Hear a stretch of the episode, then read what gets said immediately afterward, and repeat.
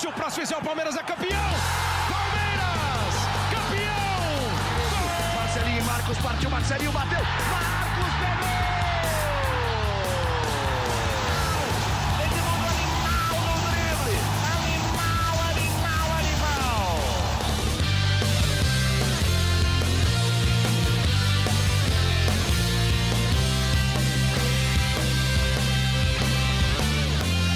Fala, torcida palmeirense, meu nome é Henrique Totti e a gente está de volta com o podcast semanal sobre o Verdão no Globoesporte.com. Desde semana passada a gente já está trabalhando de casa, vocês ouviram a conversa do Torceiro com o Gustavo Madrioca, doutor, doutor de Palmeiras, e o coronavírus não é brincadeira, gente. Então é preciso que todos se cuidem, por isso que a gente está trabalhando de casa. Então fiquemos de casa. E já incluindo na roda da conversa por celular também, se vocês estranharem o áudio é porque a gente está pelo celular, eu falo com Tociro Neto e Fabrício Crepaldi, setoristas do Palmeiras no Globoesporte.com, que estão acompanhando tudo sobre o clube nessa pausa do futebol. Vou começar com o Fafs. Fabrício, bem-vindo, Fafs. Me diz quais são as principais preocupações do Palmeiras durante essa paralisação do futebol. Um abraço para você, meu amigo Henrique Totti. Um abraço para todos os ouvintes do nosso podcast. Um abraço também para Tociro Neto, que. Aliás, não, vou, vou, antes de falar, eu vou. Posso chamar Tociro Neto para eu não ficar falando aqui sem dar o, o meu oi, oi para ele. Então, um abraço para todos vocês e para Tociro Neto também. Como você está, Tociro? Tudo bem? Fala, Fafs, fala, Fabrício. Um abraço virtual para você, para o Totti e para o torcedor do Palmeiras que está ouvindo a gente. É, eu tô bem, tô de casa, né? Tô fazendo trabalho remoto como vocês aí, como o Henrique falou, como o Henrique Totti falou, é um momento que é, pede responsabilidade de todo mundo. Muito bem, agora eu posso, eu posso prosseguir, Henrique Totti? Você me permite? Com certeza, prossiga, Fafs. Então vamos lá. Não, a gente, apesar de estar de casa e fazendo esse trabalho remoto, a gente continua falando com as pessoas do Palmeiras, se informando, tentando levar informações para os torcedores. E o que acontece no momento no Palmeiras é que as preocupações do clube e todo o trabalho da diretoria está voltado para a parte financeira do clube. Eu acho que é um, um problema que todos os clubes vêm sofrendo nesse momento, que é a questão do que fazer durante essa pandemia, essa paralisação por conta do coronavírus, e também depois que isso passar. O problema é que ninguém sabe quando vai acabar. Então, o Palmeiras hoje trabalha, a diretoria do Palmeiras trabalha focada em tentar encontrar soluções sobre o que fazer na parte financeira. Porque, por exemplo, o Palmeiras não sabe por quanto tempo vai ficar sem renda de bilheteria, e a bilheteria do Palmeiras é muito alta, sem renda de premiação dos jogos da Libertadores, não sabe se pode ter alguma mudança com relação a algum tipo de, de patrocínio, um ou outro valor entrando no clube por conta dessa paralisação. Por outro lado, as contas que o clube tem que pagar, elas não param. Então, os jogadores têm que receber salários, todos os funcionários, tem compra de jogador que é parcelada, então você tem que pagar isso em algumas vezes e o clube que vai receber não vai aceitar não receber por conta da paralisação. Enfim, é um problema que eu acho que tem acometido todos os clubes, mas o caso do Palmeiras eu acho que é, é, é complicado por ser um valor, um, um, um clube que tem valores muito altos envolvidos de salário, de negociações. Então, hoje a gente pode afirmar que as negociações de jogadores, contratações, saídas, empréstimos, elas estão em segundo plano no Palmeiras, porque o foco da diretoria, que trabalha também remotamente, é todo em tentar encontrar soluções sobre o que fazer nessa questão de, de dinheiro, essa questão financeira, já que o time parou de ter algumas receitas, mas continua com os seus compromissos e tem que pagar tudo isso. Então, eles tentam encontrar soluções do que fazer nesse momento. Ô Fabrício, você acabou de dizer que as negociações estão em segundo plano, né? O Palmeiras tinha uma prioridade é, nesse começo de ano, depois de trazer o Matias Vinha, lateral esquerdo, e também o Rony, o atacante. O Palmeiras queria contratar um lateral direito, e o nome da vez era o Daniel Munhoz, do Atlético Nacional de Medellín, colombiano. O Palmeiras é, cogitava, tinha uma ideia de, de repente, até esperar até a metade do ano, quando poderia ter um negócio. É, esse, esse caso, por exemplo, é um caso, é um dos casos que estão em segundo plano no momento, então, né? É, o dele acho que é o principal por ser o grande alvo do Palmeiras. E acho que são até duas situações, né? Uma porque esse meio do ano quer dizer porque tem a ver com janela europeia, com possibilidade do Atlético Nacional querer vender ele para fora e também abrir a, a inscrição, vai, na época seria para um campeonato brasileiro, enfim. Mas o, hoje o, o, Palmeiras, e, e, ninguém sabe o que vai acontecer com relação a isso, ninguém sabe como vai ser janela europeia, temporada europeia, então isso já é uma situação que atrapalha. Mas falando especificamente do Palmeiras, até assim, a, a, diretoria, a, diretoria, do Palmeiras tem conversado com outros clubes, não sei se com o Atlético Nacional, mas eles têm mantido contatos com outros clubes. E é possível nesse momento, por aquilo que, que eles veem, você adiantar alguma coisa, ter alguma tratativa ou outra, mas é quase impossível fechar um, um acordo, conseguir avançar muito num acordo, porque você não tem ideia de, de dinheiro, você não tem ideia nenhuma do que vai acontecer, quando isso vai acabar, quanto tempo vai durar essa paralisação. Então, não tem como fazer uma negociação concreta nesse sentido. O Daniel Munhoz é um caso desses, é o que o Palmeiras mais quer, né, o jogador pela lateral direita. E aí uma outra coisa que atrapalha também é que a gente lembra que o, o Anderson Barros e o advogado Leonardo Holanda foram até Medellín para tentar negociar, tem aquela história da negociação do Borja, o Palmeiras deve, dever um dinheiro ainda, o Atlético interpreta de uma forma, o Palmeiras interpreta de outra, e eles foram até Medellín para tentar negociar. Hoje o Palmeiras não pode fazer isso, não pode viajar até a Colômbia. Então é um outro fator que atrapalha não só essa negociação, como qualquer outra. Por isso que, que a postura nesse momento é de focar na questão financeira, mas qualquer tratativa relacionada à negociação ela é muito mais para tentar adiantar um aspecto ou outro do que para efetivamente concluir uma negociação. Entendi, Fabrício. E negociação não é só negociação de chegada, de contratação de reforço. Tem negociação também de saída. O Palmeiras, antes da paralisação, negociou o Jean, negociou o Ivan Angulo com o Cruzeiro. E tem um jogador é, que pertence ao Palmeiras, está sob contrato com o Palmeiras, é, mas não está sendo aproveitado pela comissão técnica do Vanderlei Luxemburgo, que é o, o Alejandro Guerra, venezuelano que está no Brasil, é, assim como todos os jogadores, ele tem ficado em casa, tem liberação do Palmeiras para fazer as atividades físicas em casa, ele tem contrato com o Palmeiras até dezembro né, desse ano. É uma situação que, que vai se arrastar e está paralisada, está suspensa nesse momento. É, outra questão, por exemplo, o Palmeiras conseguiu prorrogar o contrato do Lan Silva atacante até o final do ano, comprando 15% dos direitos econômicos, com uma opção de compra do restante é, é, no futuro, né, no, ao final desse, desse, desse novo vínculo. Então, é, é o jogador não está em campo nesse momento. Então, pô, o contrato dele vai, vai, vai, vai chegando ao final, a gente não, não sabe ainda, é muito cedo, é um exercício muito é, é, difícil de fazer. Quando é que o campeonato vai voltar? Quando é que o futebol vai, vai ser retomado aqui no Brasil, no mundo? Então, é, eu entendi teu ponto e realmente deve ser uma situação bem difícil, não só para o Palmeiras, mas para todos os clubes nesse momento. É, você deu aí dois bons exemplos de negociações que, que são totalmente prejudicadas por conta dessa situação. O Palmeiras não consegue arranjar um time para o Guerra e também nenhum time vai demonstrar interesse nesse momento, porque não tem como, como negociar. Aí, inclusive, é até interessante pensar: imagina um time de menor investimento, como um, vamos colocar o exemplo do Atlético Goianiense ou um Goiás, assim, por exemplo. Eles não, não têm como saber se eles vão ter condições de daqui a três meses fazer um investimento alto num jogador como o Guerra, que tem um salário alto. Então, atrapalha também nesse sentido de saída de jogadores. A questão do Luan Silva não tem como imaginar, não tem como saber. Talvez o contrato dele sofra alguma alteração mais para frente, já que o empréstimo é só até o fim do ano, mas aí ele não está jogando.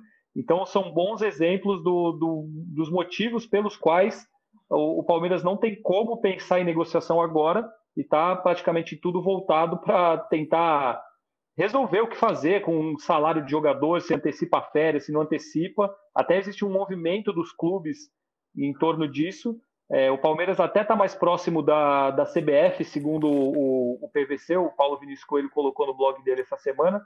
Tem um movimento de clubes unidos, mas o Palmeiras estaria mais próximo da CBF nesse momento. Então, são coisas que a gente tem que, que esperar passar essa loucura toda para ver como vai, vai caminhar, né?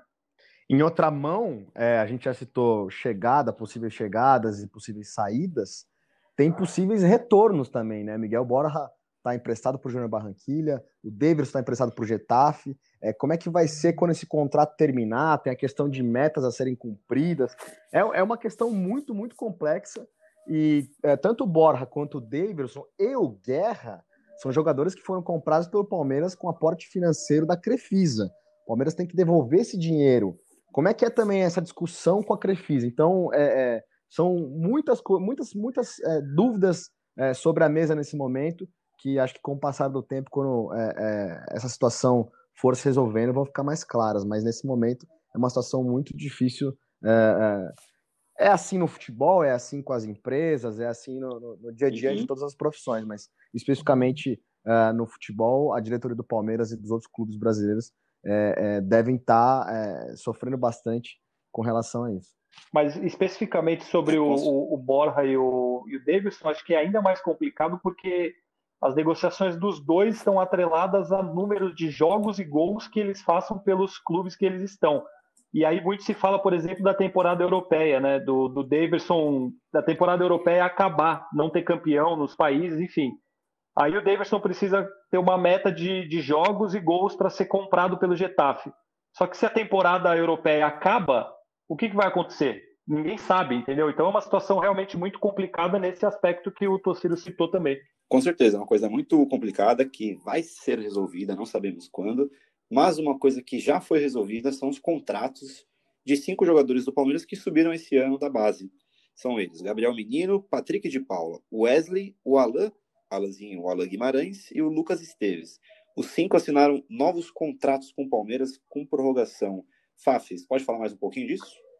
É, o Palmeiras conseguiu fazer essa renovação em massa dos seus jogadores da base antes da pandemia atingir o Brasil. Até pegou um pouquinho durante, porque o, o, contrato do Patrick de Paula foi assinado na casa dele, né? As fotos do Palmeiras mostram ele em casa assinando o contrato.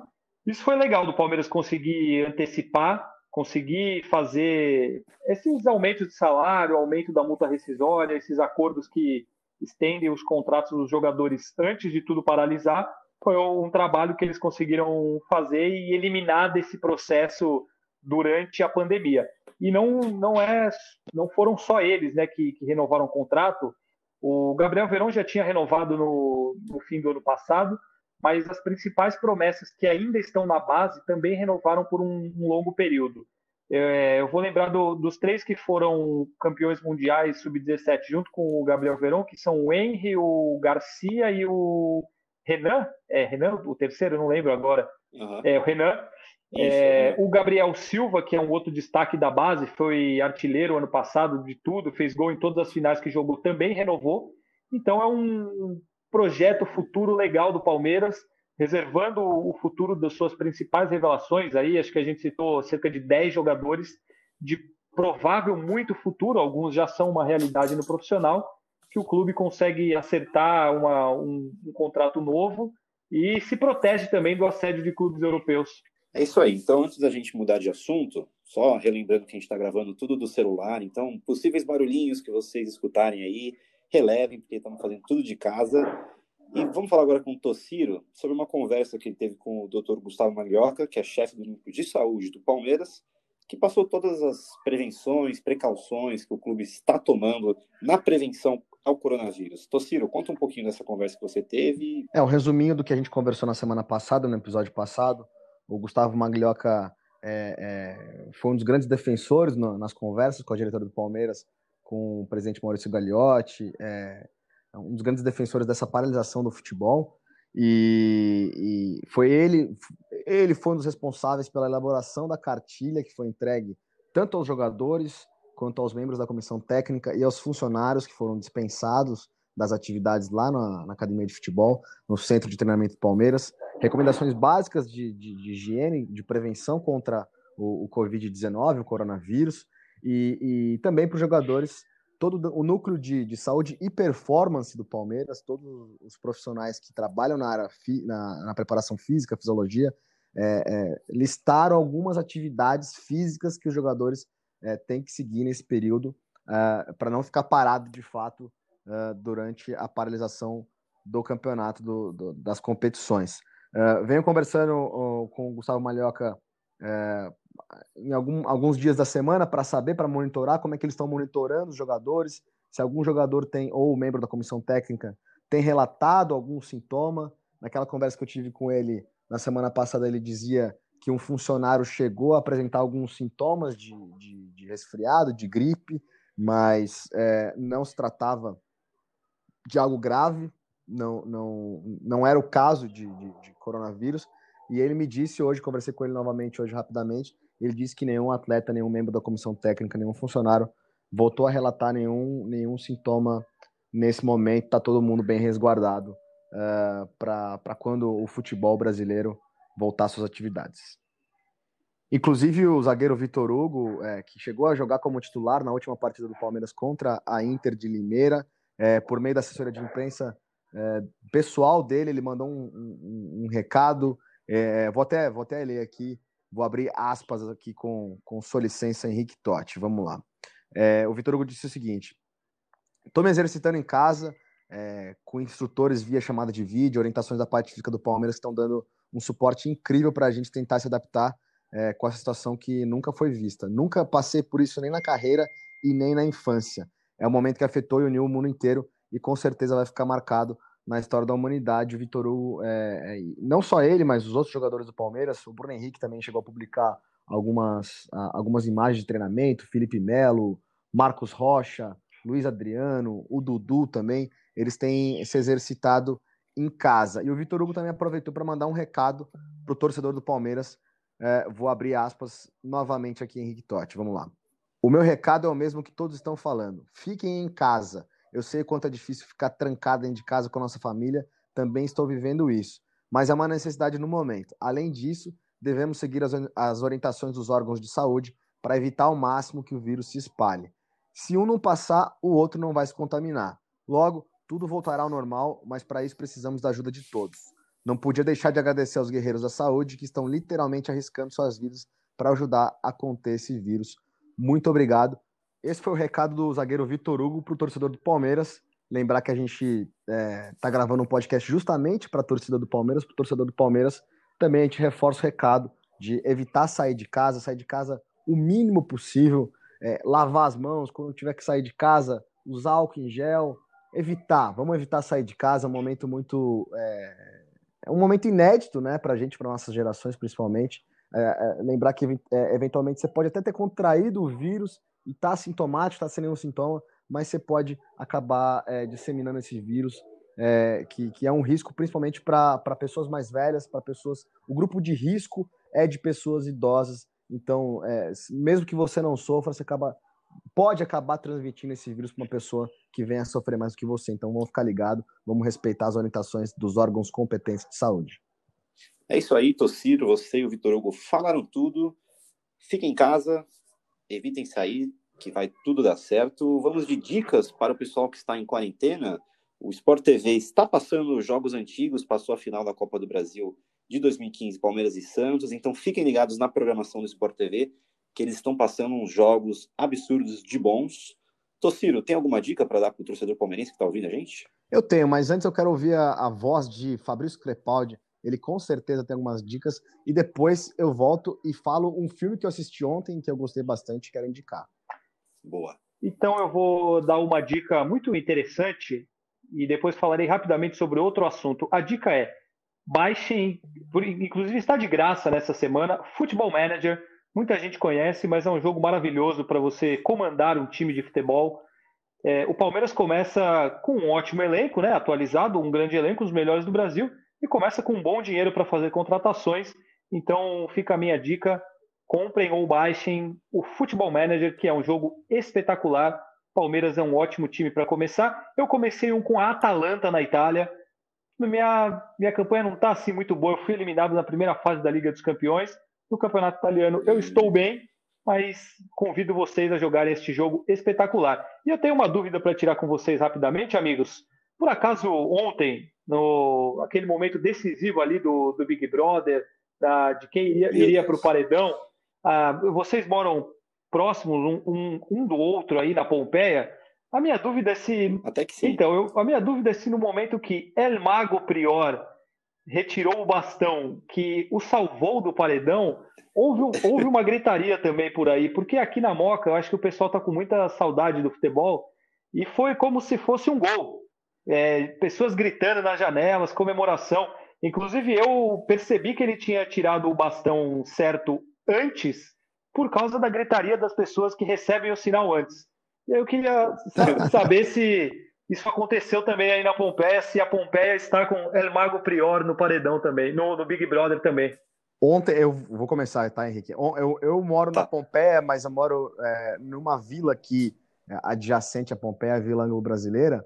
Ontem, especificamente, eu não, eu não reparei, é, não reparei nisso, Fabrício, mas eu me lembro que na eliminação do Pyong a galera ficou animadaça aqui na, na região. Então, acho que indiretamente dá para associar que, a, que o pessoal tem, tem torcido por El Mago Prior, isso sim. Então, Fafis, eu, eu não escutei nenhum, nenhuma gritaria, porque eu estava gritando dentro do quarto, junto com a minha namorada, porque a gente comemorou. Depois eu saí na varanda para ver os prédios vizinhos aqui, era impressionante. A maioria das TVs estavam ligadas no Big Brother. É, é, a diversão do, do brasileiro, né? Enquanto o futebol não volta, né? É, o Big Brother virou a, o entretenimento do brasileiro e El Mago Prior virou o grande ídolo dos brasileiros no momento, já que nada acontece é no país de bom no momento. Ele é quem traz alegria aos brasileiros. Ontem eu estava assistindo aqui com minha esposa Thaís, que está ouvindo ao meu lado aqui também, e ela também gritou no momento em que Prior conseguiu se salvar do paredão. Então estamos todos unidos por uma só causa. Vamos para minha indicação então de filme?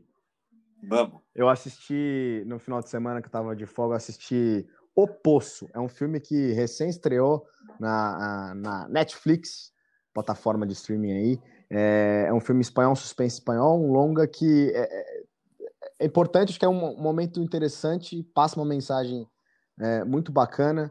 É uma prisão vertical, é, e, e, cada nível tem, tem dois presos, e a comida, o banquete vai descendo então vai sobrando é, é, menos comida a cada nível que esse banquete vai descendo. É, um, é, uma mensagem, uma crítica aí na questão de, de estratos sociais e tudo mais. Ainda mais agora que a gente está em, em, época de quarentena, né? De, de, de racionar, de, de pensar no coletivo. Acho que é um filme que passa uma mensagem importante. É uma dica aí para quem tiver um tempinho nessa quarentena, que estiver trabalhando de casa, Olha aí, ó. Temos cachorro em casa. Porque todo mundo trabalhando em casa, tá todo mundo trabalhando em casa, então é natural que é, a gente ouça em alguns momentos os cachorros que estão nas nossas casas. Então fica a dica aí para quem estiver ouvindo a gente, O Poço. Gostei bastante do filme. Eu queria, só, só antes de, de dar o adeus, o cachorro foi aqui no meu condomínio, mas a gente deu sorte porque esse é um cachorro comportado.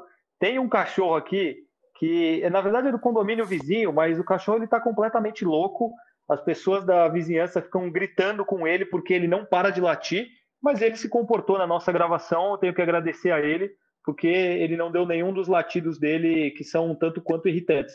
E uma outra coisa que eu, que eu queria comentar é que eu vou acreditar nas palavras do Tociro porque eu estava com uma.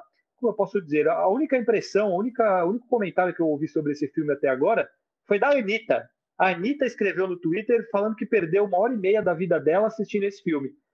Mas agora eu vou passar a olhar com outros olhos, porque o, o Tociro falou que é bom, que é interessante. Então, na questão cultural, no que tange aos filmes, eu acredito mais em Tociro Neto do que em Anitta. É, ele passa uma mensagem. É, é, é, tem algumas bizarrices ali no filme, tem algumas coisas que até é, é, são perturbadoras, assim mas acho que a mensagem que ele passa, a reflexão que ele, que ele leva, acho que é interessante. E, bom, tá todo mundo de quarentena, sem, sem nada o que fazer.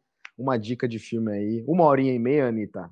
Pelo amor de Deus, Anitta, uma horinha e meia da sua vida você não vai. então, só, só vou passar mais uma dica, então, porque eu comecei a ver, ver essa série que é muito boa, chama Impuros, da Globoplay. Até fizeram uma propaganda do Big Brother, que se passa nos anos 90, no Rio de Janeiro o personagem principal é o Evandro, um jovem de, da, de comunidade, da favela, que tenta, tenta ganhar a vida honestamente, mas acaba caindo no mundo do tráfico. É muito boa essa série, produção absurda. Vale ver também.